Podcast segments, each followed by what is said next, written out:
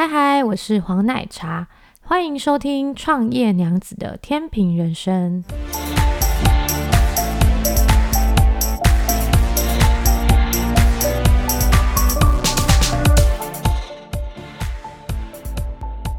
Hello，过了两三周，奶茶又出现了。我也不知道这几周到底在忙什么，反正时间就一直过下去，每天都想着我明天有空再录好了，一不小心就过了两三周的时间。好啊，我这集想要讨论的是说，网络开店真的有比实体开店更容易吗？真的成本有比较低吗？其实对于大多数人，他想要做一个新的事业的时候，都会想说，我先从网络开始好了，因为我手头上面的现金啊没有这么多，或是说我准备的创业的资金没那么多。那相对于好像实体的开销，总觉得网络上面好像比较便宜。乍看之下，这样的理论道理好像是正确的，但是我们如果拉长来看，其实不然哦。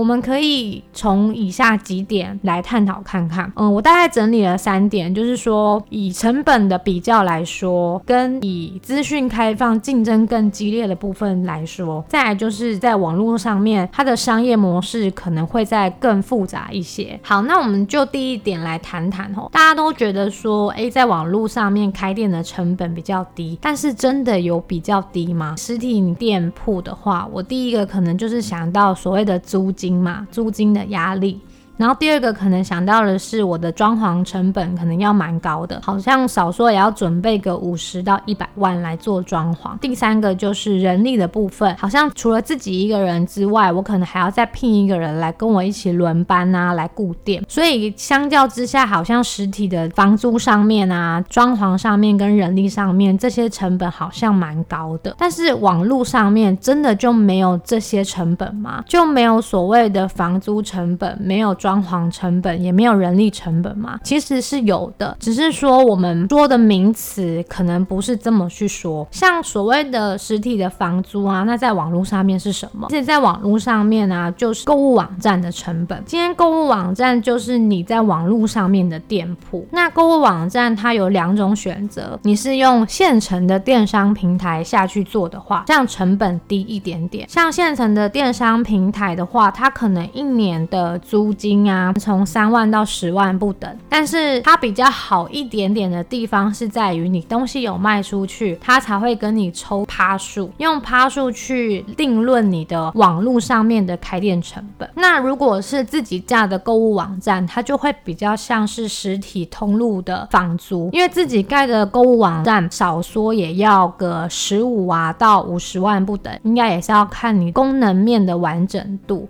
所以它其实跟你线下的租金差不多，差没多少。线下的装潢成本这个部分，在网络上面叫什么呢？就是你整体的视觉优化。视觉优化是什么？比如说你今天在网络上面卖东西，网络因为它没有像线下的见面三分情这件事情，所以它没有这么有信任感。那在网络上面要怎么增加信任感？你就在你的商品页面里面要去做许多的优化。就是你要去做很多的设计流程，加上文案去搭配，所以这就是所谓网络上面的装潢。比如说你要卖小鱼干辣椒好了，它在网络上面你就要告诉人家说你的食材是从哪里来的，然后你用了什么东西在做，然后你用的工法是什么。那商品页面下面的设计越完整，设计越显目，它才会增加人家想购买的意愿。还有啊，你整个网站也是要装潢的漂漂亮亮的。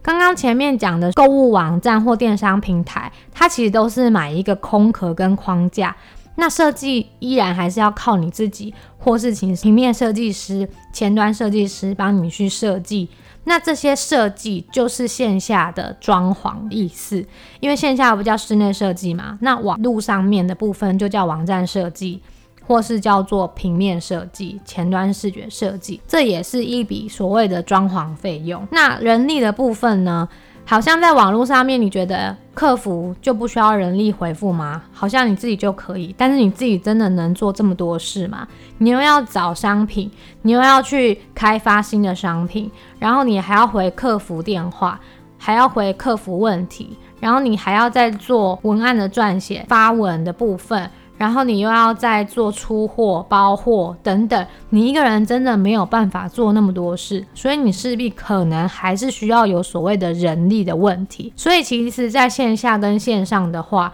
都有所谓的人力成本。比较起来的话，好像资金成本上面没有比较便宜。再就是说，如果你线下不做店铺，你可能会直接上架到大型的卖场或是大型的通路。那网络上面相对的也是一样的嘛，你一样要上架到主流电商平台，就我们可能比较常听到的 Momo、PC Home 这些，好像就不用盖网站的钱，但是一样你也是要跟线下通路一样要被抽成的，就是有所谓的上架费，跟卖出去之后，你这个商品必须要分润给电商平台，这就像你在线下跑的实体通路是一样的状态。所以你说成本有没有比较低？不见得哦，说不定线上的主流电商平台对你的抽成还比线下的卖场抽成还要更高。其实就成本面的考量，奶茶是觉得真的没有比较低，因为你如果要真的做的很全面的布局跟很漂亮的网络上面的规划的话，半年内来讲，其实。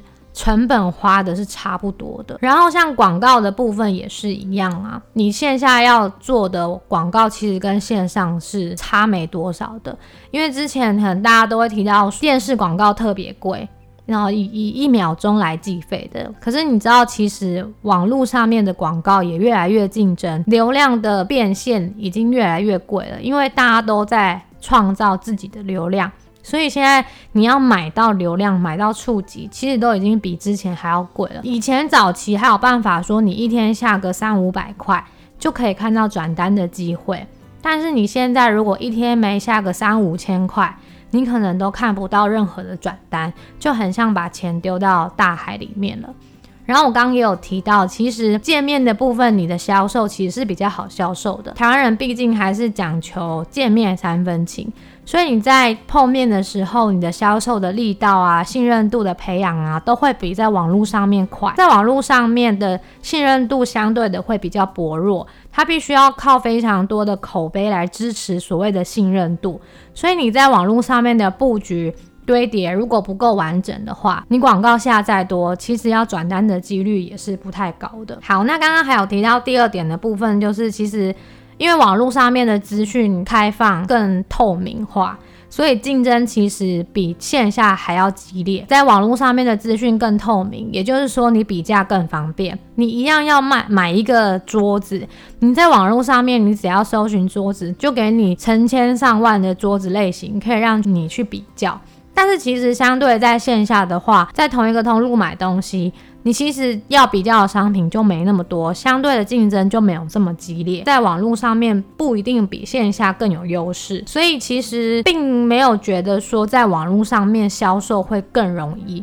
像刚刚提到的，就是说你需要堆叠更多的信任度这件事，大家之前可能比较常听到所谓的业配，你可能需要请网红啦，请部落客啊，甚至请 YouTuber 这一些意见领袖比较客观的心得，然后全面的堆叠。这样子才会加深消费者对你产品的记忆点，跟真的来认同你的产品。因为你没有办法在网络上面直接跟你的消费者一对一的说话，所以你必须要靠很多的布局，然后无时无刻的出现在行销的广告，让他对你的品牌做记忆点的加深。然后如果又看到他喜欢的意见领袖，或是他周遭的朋友有在使用你们家的产品。这时候的力道才会再更加的加强，你的转单的机会才会提高。所以它不是一天两天就有办法带来很多的订单，但是你今天在线下销售，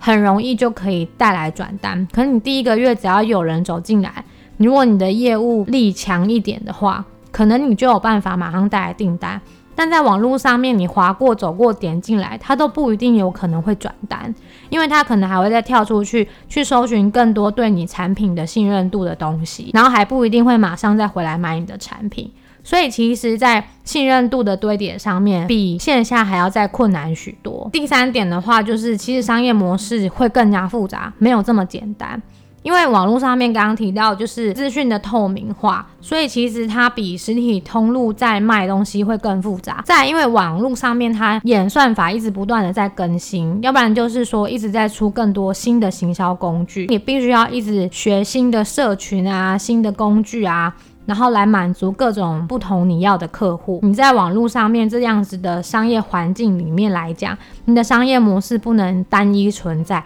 你必须要去思考的是，在不同样的受众来讲，你应该要用哪一些不同的行销工具来满足你想要卖给的那一个消费者。所以它其实比起线下来销售，我觉得网络上面的成本更高。销售又更加困难，需要了解更多的工具啊，行销的策略啊，这样才能让你在网络上面的行销或是卖东西才会更容易。但是其实线下相对的单纯多了，你只要靠一张嘴巴，你的产品不差的话，其实就很容易卖出去。在网络上面，你可能要堆叠非常多的信任度跟资讯，你才有办法把你的商品销售出去。所以真的这样子比较下来的话，奶茶并没有觉得说实体店铺会比网络店铺来得更难经营，相对的成本，我还觉得网络上面其实是稍微比较高一些。在你要学习的东西是更多的。回归到最重要的一点，就是你还是要知道说你的产品力能卖给的是哪样子的消费者，要把那样子的消费者轮廓画得更清晰一点。那你在网络上面的布局才会更加得心应手。如果你们对这一块的销售啊，或者行销技巧，或甚至是在品牌定位上面有一些疑问的话，其实都可以欢迎私讯到我的粉丝专业。如果我有空的话，我是可以回复你的，或是我可以在下一集的 podcast 去做一个回馈跟分享。OK。他奶茶要补充一下，就是我们下一集的 podcast 啊，奶茶想要聊聊育儿的话题，因为我最近有听到一个不一样的教育方式，不一样的教育体制，因为我一直都蛮强调所谓给小朋友自主学习跟为自己负责任这一件事情，那到底是哪样子的教育体制是可以跟我的理念不谋而合呢？我们下一集就来揭晓吧。